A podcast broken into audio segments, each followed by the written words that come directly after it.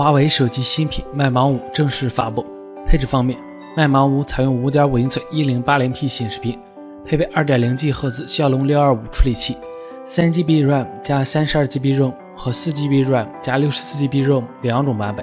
，800万像素前置摄像头加1600万像素主摄像头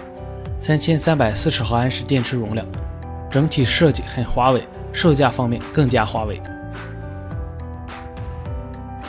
国外科技媒体爆料，即将发布的 iPhone 七在颜色方面会有银色、金色、太空灰和玫瑰金四种颜色。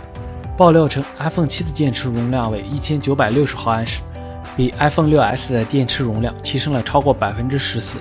应该是近几年来 iPhone 电池容量增长最高的一次。三星 Galaxy Note 7的配置信息基本无悬念，而最重点的体验就是虹膜识别功能。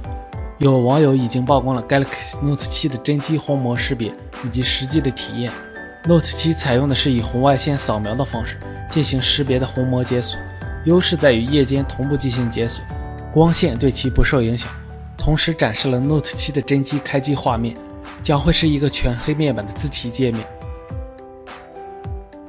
红米 Note 4此前已经曝光，背面全金属材质，采用双摄像头设计，外观上酷似小米五。采用十核处理器。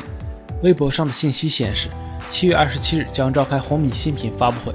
员工曝光的图片看，正面采用了超窄边框设计，与小米五相同的前置指纹识别。价格方面，预计低配一千零九十九元起，高配一千四百九十九元起。